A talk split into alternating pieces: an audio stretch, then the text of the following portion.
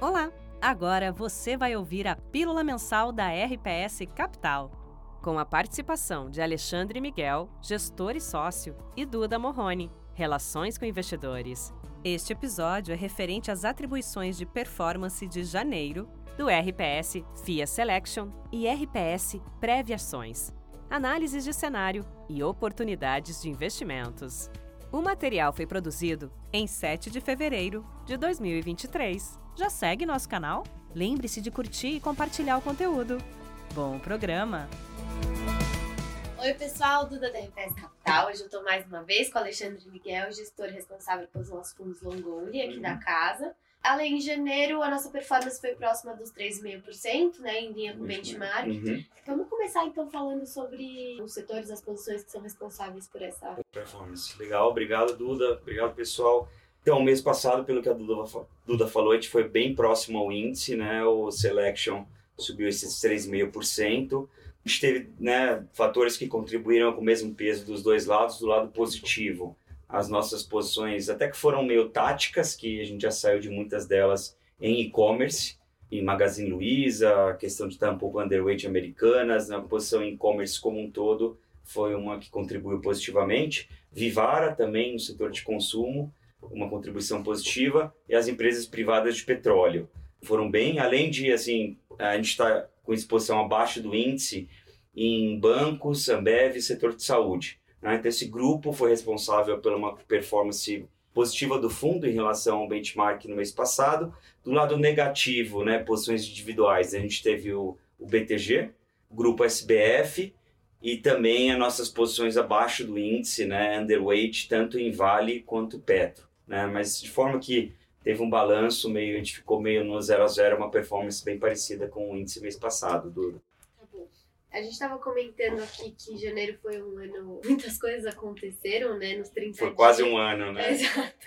E aí comenta então sobre as alterações que a gente fez na carteira, né? Virada tá. de ano, então como a gente fechou tá, janeiro, tá. começou fevereiro. O mercado até foi bem, é, é, se a gente olhar lá fora, emergentes, o mercado foi até. teve uma, uma sazonalidade positiva, né? Então, lá de fora, a gente viu um ambiente de pico de inflação, então o mercado precificando, ficando mais animado, até com uma proximidade do fim de ciclo de aperto monetário nos Estados Unidos. Uma Europa aí, acho que um sentimento um pouco melhor, com o inverno mais ameno. E por fim, China, que tem mais impacto aqui para o Brasil, essa expectativa, acho que a reabertura andando muito bem, né? Isso influenciou o fluxo para a bolsa aqui no Brasil e até a performance da bolsa de mudanças que a gente fez na carteira, né? E frente um pouco até o cenário que a gente está vendo com cautela no Brasil. A gente reduziu posição, principalmente nos cíclicos domésticos, né? Empresas com mais exposição à atividade aqui, alguns nomes de consumo, shoppings, e a gente aumentou a exposição a alguns nomes mais defensivos que começaram a ficar com um retorno bem atrativo.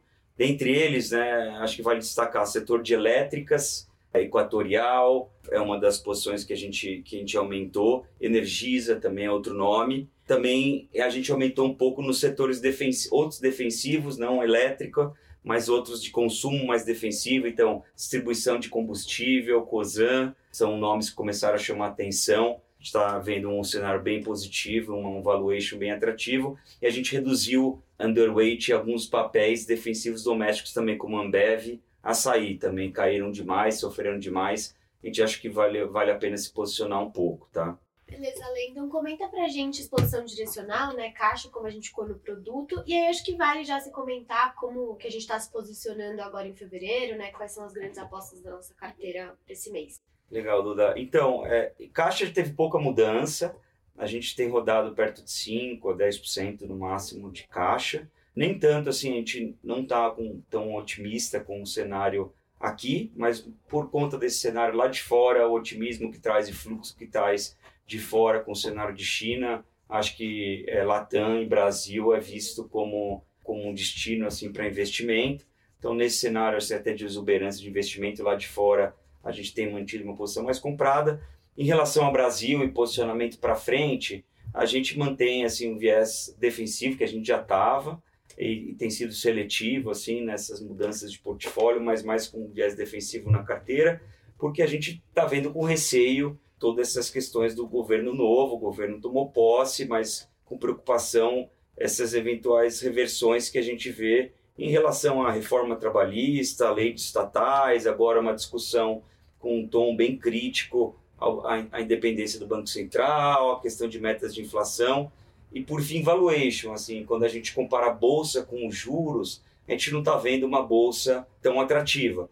Tem sim bastante, aparentemente bastante prêmio na, na curva de juros, então a gente está posicionado também até porque se tiver uma compressão de juros aqui, eu acho que é capaz de bolsa andar, mas assim, olhando com bastante atenção todos esses movimentos do governo, né? E aí nesse cenário onde a gente se posiciona, né, os principais setores, a gente continua com uma posição em consultoras de baixa renda, a gente acha que vai, pode ter mudança positiva no governo, é um dos pontos que que até o presidente, mas outros membros do governo vêm batendo na tecla de que querem investir mais. A gente acha que as empresas podem se beneficiar é, operacionalmente nesse cenário mesmo. É, setor de saneamento, Sabesp é uma posição que a gente está mais aí convicto, com antes de privatização até mais melhoras operacionais da empresa, a gente acho que está num, num ponto atrativo de compra. Setor elétrico, como eu mencionei, a gente andou comprando alguns papéis, parece ter retorno bem interessantes. E na tese de China, que é, uma, que é a tese principal macro nossa lá de Ford, reabertura, a gente continua com posição nas empresas privadas de petróleo. Então, acho que, como grupos, é, principais posições, é onde a gente continua animado. Obrigada, Lê. Mês que vem a gente está de volta. Até mais. Até mais. Obrigado, pessoal.